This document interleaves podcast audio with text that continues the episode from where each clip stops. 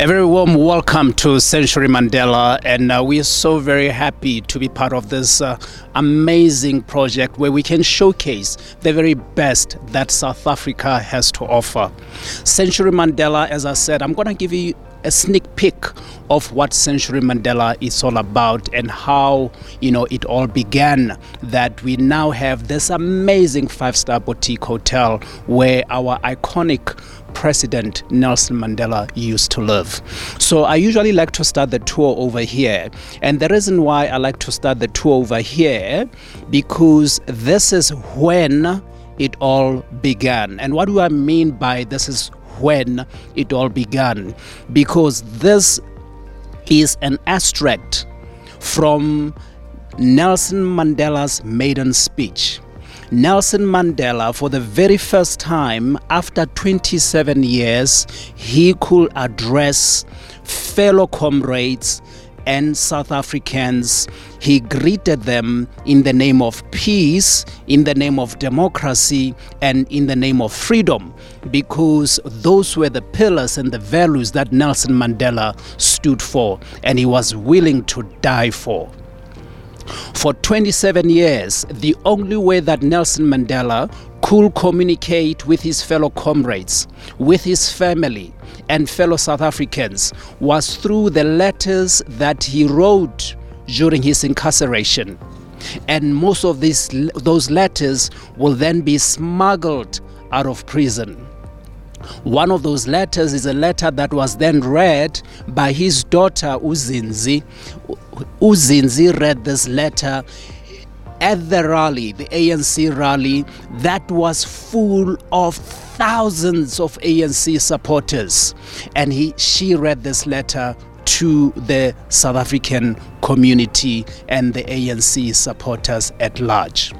Now, 1990, 11th of February, Nelson Mandela gets released from jail after 27 years and he addresses the public.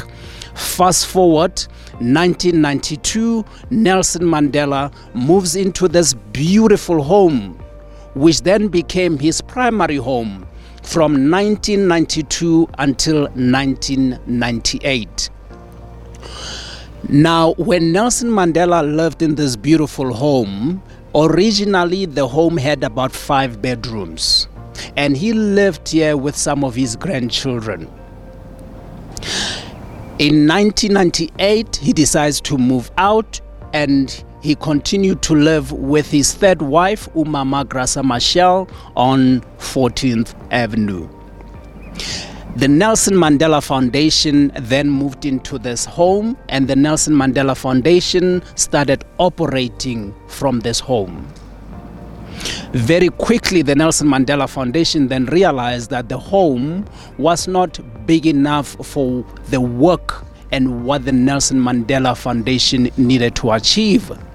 They then moved out to a center of memory, which is about 400 meters from here. And at the center of memory, that's where the archives of Nelson Mandela are kept and preserved. Now, going back to the house, the house is now declared as a heritage site. And that's why when we then decided to convert this beautiful home into a five star boutique hotel, because it's a heritage site, we have to make sure that we keep and maintain the facade of the house. The only additions to this home are the face bricks that you are seeing on the sides. Everything else is as it was when Nelson Mandela lived in this home. I mentioned earlier that the house originally had five bedrooms. With the renovation, we decided to increase the number of bedrooms from five to nine because nine, number one, it makes commercial sense. Two, nine coincides with the nine decades of Tata's life on this earth. Now, I'm going to be telling you a little bit also about. Uh, this uh, beautiful garden that you are seeing. You will remember that Nelson Mandela, during his incarceration for 27 years, he spent a lot of time doing gardening. Now, when we renovated this beautiful property, it was important that we incorporate that element of gardening. The gardening that you're seeing here is it's, it's, it's, it's very low maintenance, but what is key is that some of the vegetation that you are seeing here are the vegetation that you will find in the Eastern Cape where Tata was born and raised. And we just wanted to bring that flavor, wanted to bring that element. A pond of reflection, as we refer to it, because this home, Sanctuary Mandela, it is a home of uh, reflection. This is where you come and this is where you reflect. I want to point out to you those beautiful orange roses that you are seeing there that we refer to as the Madiba rose, specially cultivated for Nelson Mandela. So we can continue. And as we continue, we're now getting onto this uh, holy grail, as I like to refer to as. And the reason why I like to refer to it as a holy grail, because here is where Nelson Mandela will stand, and this is where Nelson Mandela will receive his guest visiting him at his home. This is where Nelson Mandela will embrace the likes of Princess Diane. He will embrace, you know, the likes of Michael Jackson, Whitney Houston, Quincy Jones, Imran Khan, Mia Farrow, and the list is long of all these high profile individuals who were friends with Tata and they came to pay visit to Tata at this beautiful home. This is where Tata will also stand and then they will have a photo opportunity. This is where Tata will also stand as well when he had the media briefing. The members of the media will be here standing there and then he'll be addressing them accordingly. Tata sometimes will even stand here and just read a newspaper.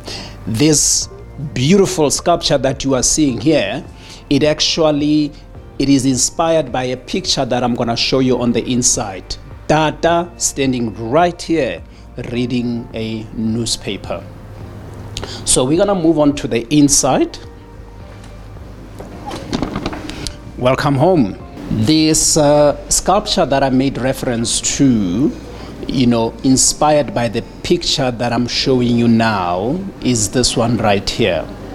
You will see that Tata is standing on the Holy Grail. Tata is reading a newspaper. Another interesting fact about Tata's love for newspapers is that Tata will always go to the business section of the newspaper. On the business section of the newspaper, Tata will make it a point to find out which of the multinationals are doing very well on the stock exchange. Tata will then invite the CEOs that are managing those multinationals. He'll invite them to this beautiful home. He will host them to lunch, dinner, or even high tea.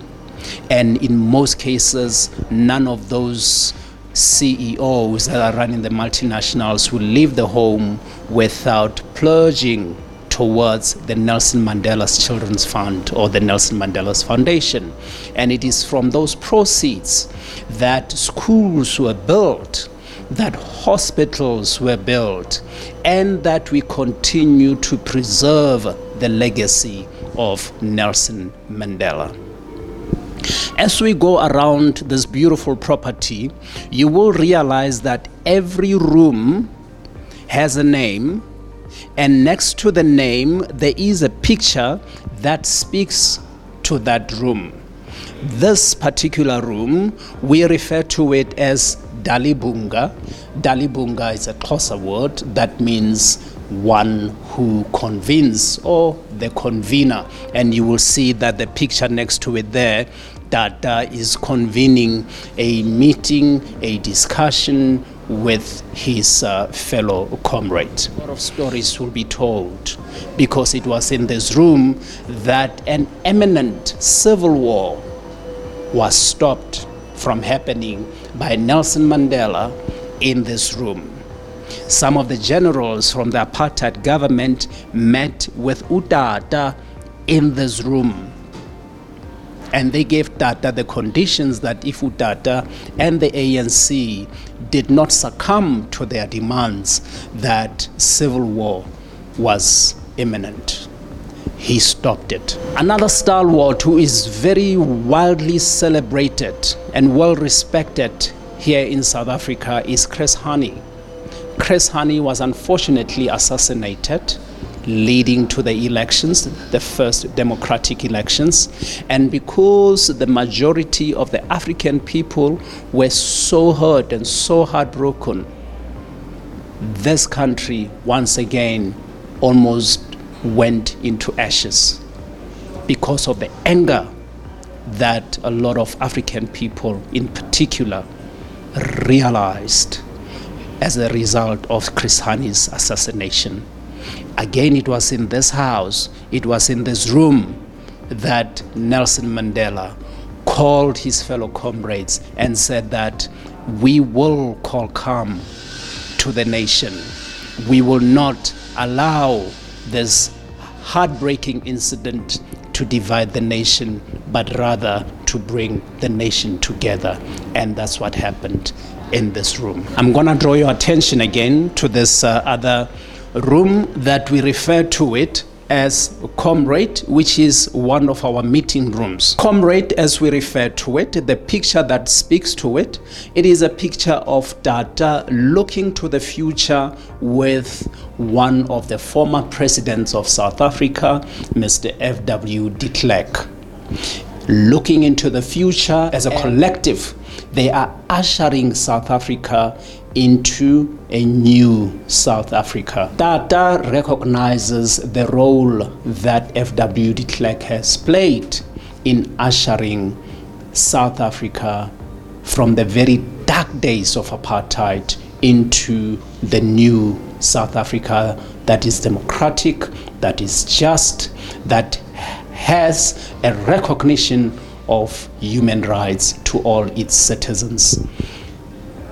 The global community also recognizes the role that F.W. de Klerk has played. It is for this reason that F.W. de Klerk, along with Utata and Bishop Tutu, was awarded the Nobel Peace Prize because the global community says that we recognize the role that you've played. So, comrade, one of the reasons that coincides with the name itself, it is a letter that I'm pointing out to you now, a letter that was handwritten by Utata. This letter was written by Tata in 1985, written to one of the former presidents of South Africa, Mr. P.W. Botha. P.W. Botha offered Tata an early release from jail, so Tata could have been released earlier than 1990. But Tata refused an early release. Why? Because that release came with conditions, and Tata was not willing to accept the early release with those kind of conditions.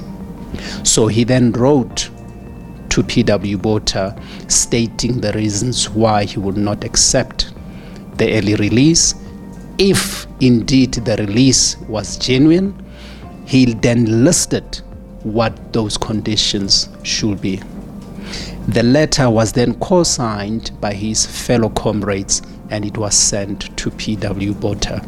And P.W. Botha was not willing to meet Tata's request and Tata then remained in jail until 1990. With the renovation of the house, we wanted to make sure that we maintain some of the DNA from the original home. So as we walk around the house, I will be pointing out some of the original elements or original DNA from how the house used to be and this is one of them. So, what you are seeing here, this are the bricks as we were busy breaking down the house, we managed to salvage these bricks. And we decided to keep these bricks once again just to bring that element of originality in as far as the DNA of this home is concerned. Because when you walk inside this home, you can feel the spirit of Utata, and that spirit of Utata then comes through the DNA from the original home, and this is one of them. I want to point out to those uh, pictures that you are seeing there at the back. Now, you may recall earlier on, I did mention that when Tata moved out of this home, the Nelson Mandela Foundation then moved in and they started operating from this home. Quickly, they realized that they needed to move to a much bigger place, which is a center of memory. When they moved to the center of memory, the government of South Africa then decided that they were going to take over the home and turn it into a historic site. Now, whilst we were waiting for that to happen, the house was left unattended. With the house being left unattended, this is what then came or became of the house, unfortunately. The house started dilapidating, as you can see. That was from 2001 until 2016, when the CEO the Chief Executive Officer of the Nelson Mandela Foundation with the Chief Executive Officer of Motsamai Tourism Group. They saw what became of this house, and jointly, the two of them, they said that they will not allow the legacy of Nelson Mandela to perish like that and they will do anything that needed to be done to make sure that they preserve the legacy of Nelson Mandela. So, jointly as a collective, they did exactly that. They did anything and everything that needed to be done to source the required funding and therefore turned this house into this beautiful five star boutique hotel that we now can all enjoy, but that we now can use as a center stage and the platform to be able to tell the story, to be able to pass this legacy f- from generation to generation the legacy of Nelson Mandela is now preserved. I also want to draw your attention to that uh, beautiful piece of art. Believe it or not, that beautiful piece of art is actually the wooden floor from the original home. Once again, that's us trying to preserve the DNA from the original home. Now we've turned it into a beautiful piece of art. And talking about the art, I want to draw your attention to this music piece.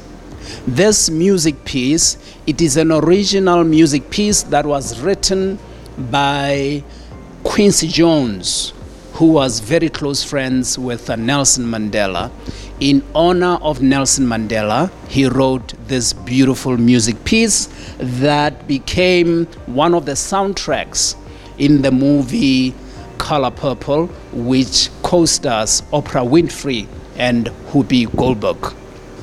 When Quincy Jones decided to gift Nelson Mandela with this beautiful music piece, it came wrapped up with this ribbon,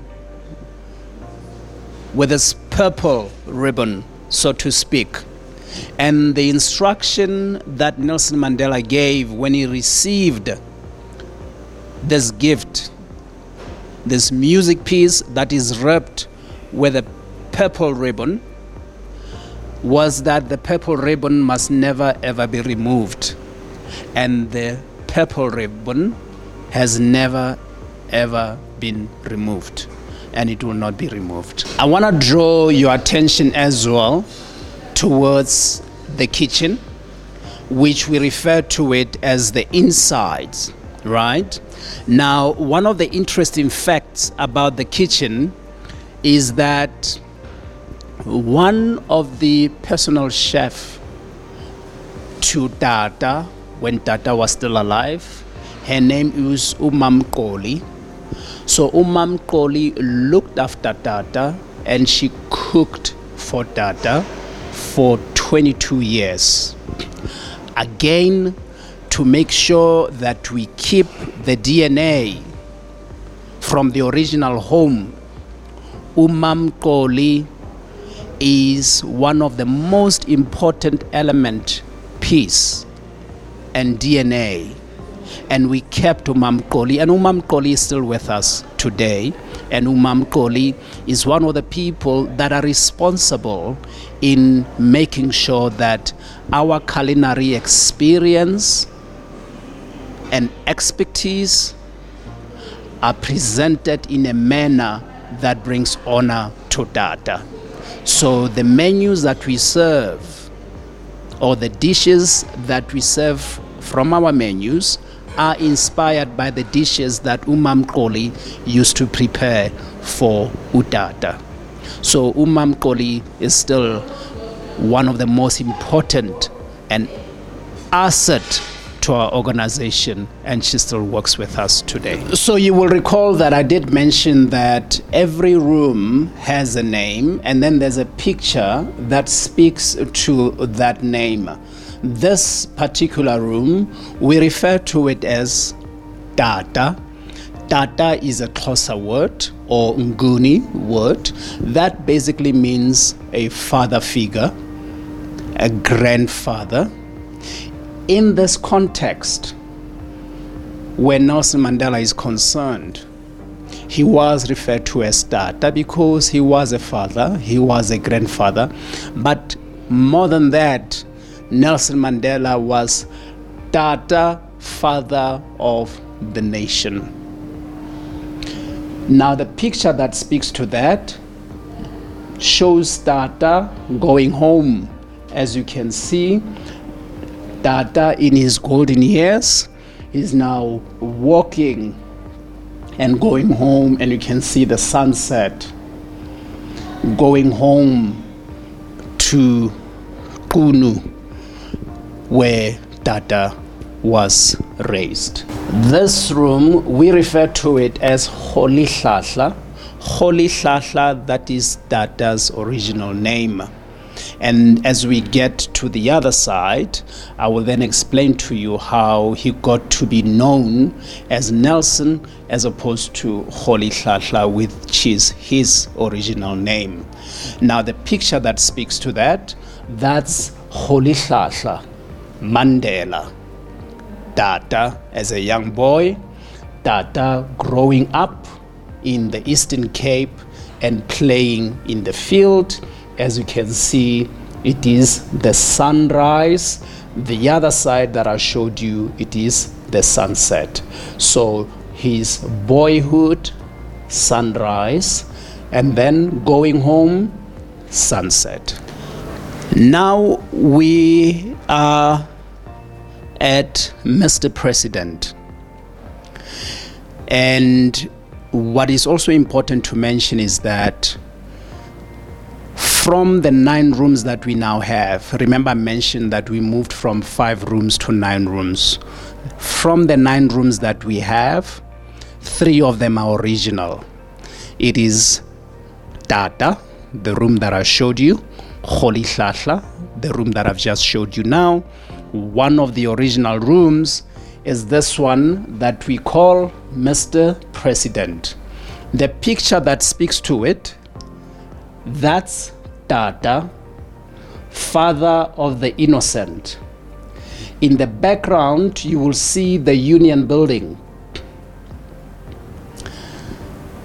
Tata, father of the innocent, first ever democratic president of South Africa, first ever black president to occupy the Union buildings. Mr. President, who believed that the future of this country is in the hands of the innocent.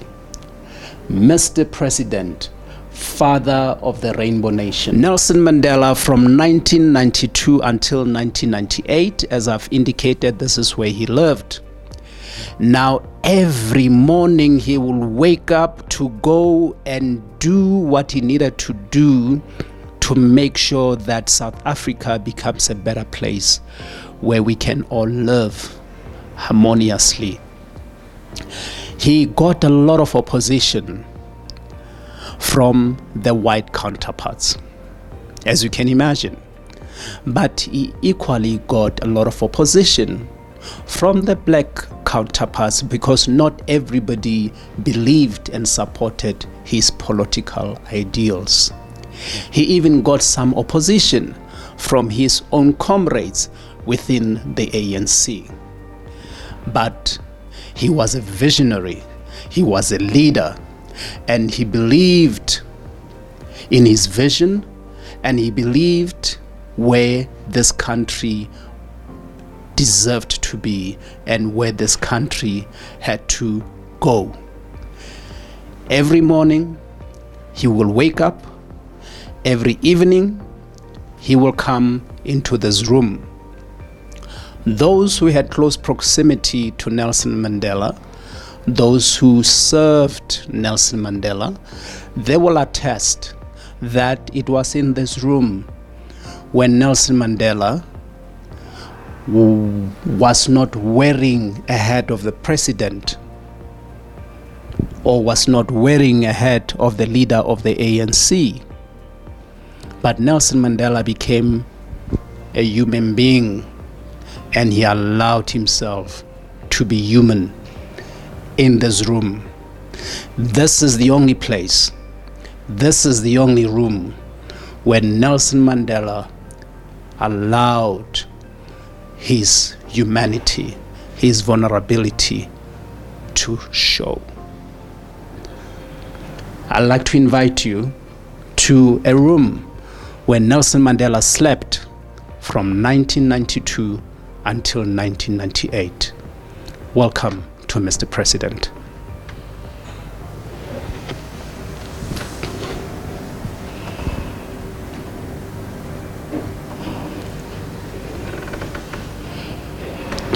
So we're now moving to, we had a room that we refer to as 46664 and be mindful that I don't refer to it as 46664 because of the negative connotation that comes with the number 666 but rather 46664 and how this number came about, we all know that uh, that was Utata as a prison number when he was incarcerated in jail. The picture that speaks to it, Tata facing the night in a tiny little cell. What is remarkable about this picture is that that's Tata spending 27 years in jail in a tiny little cell. He moves from a tiny little cell to the Union Building, which is the most important building in the land. From a tiny little cell to the most important building in the land, the Union Building. As we continue, I will then point out to this uh, beautiful picture of Utata in his uh, boxing gear. Now, Tata, he loved boxing. Boxing was his favorite sport. Although Tata was never a professional boxer, he loved boxing because of the discipline that comes with the sport, but also because of the fitness that comes with the sport. The fact that Tata lived beyond nine decades then clearly attests to the fact that it paid off for him to play the sport. This room, we refer to it as Nell. Nell is short for Nelson.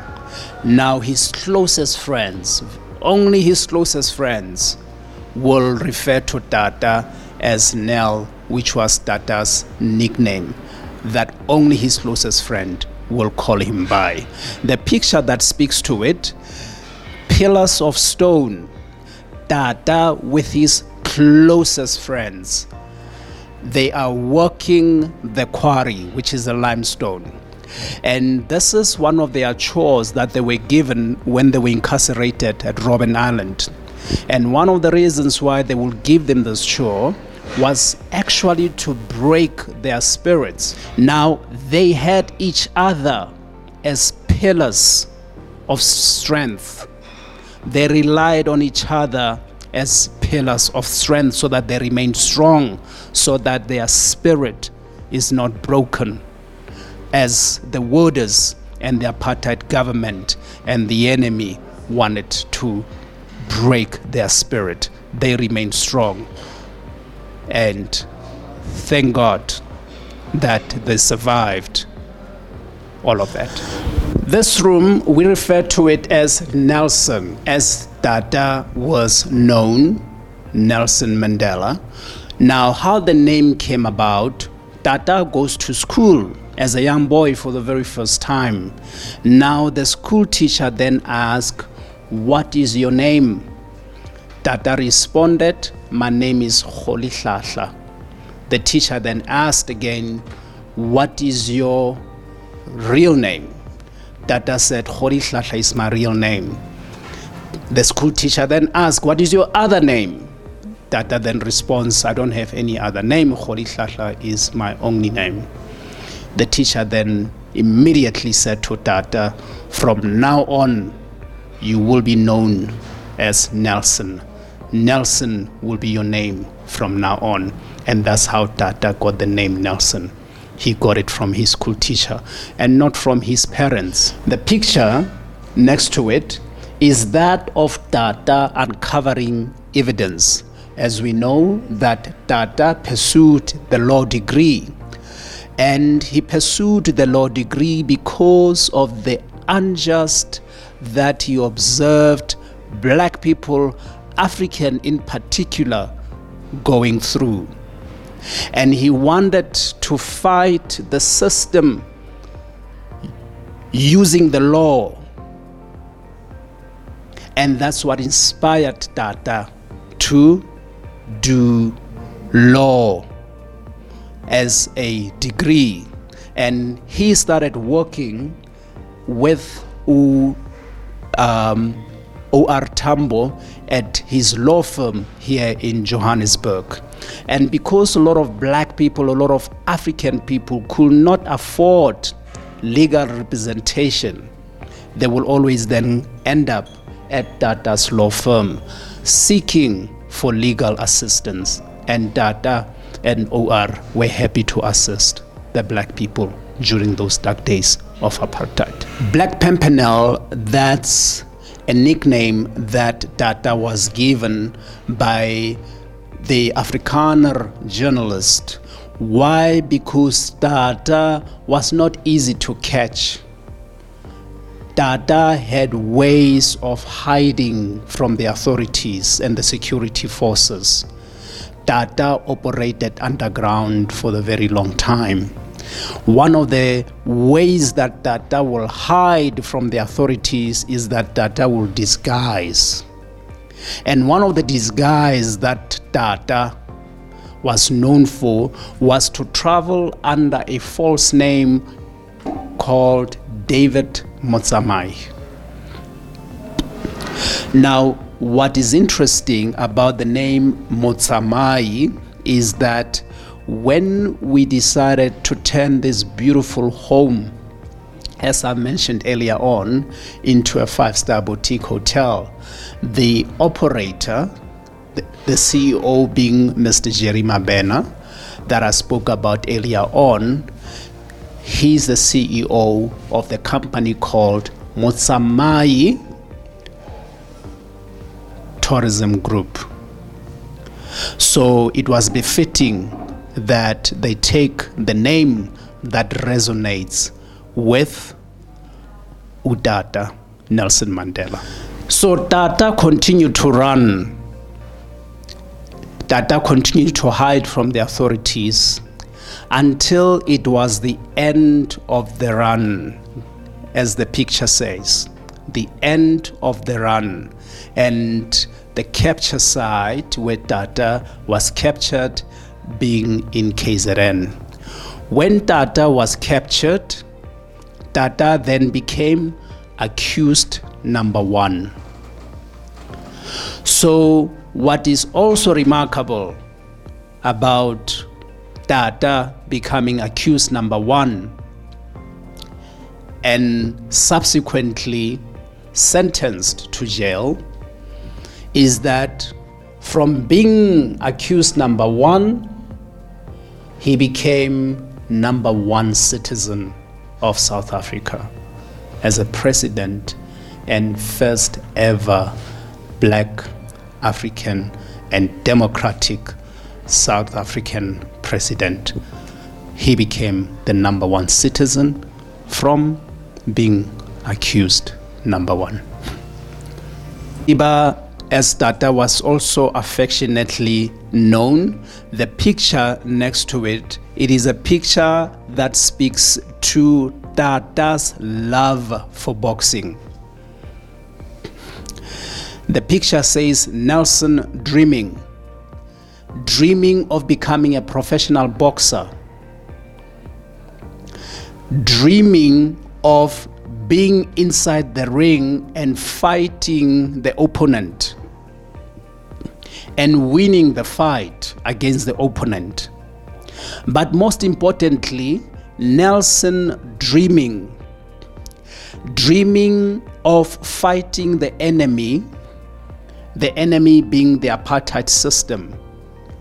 Nelson dreaming of winning the fight against apartheid. And Nelson wins the fight against the apartheid.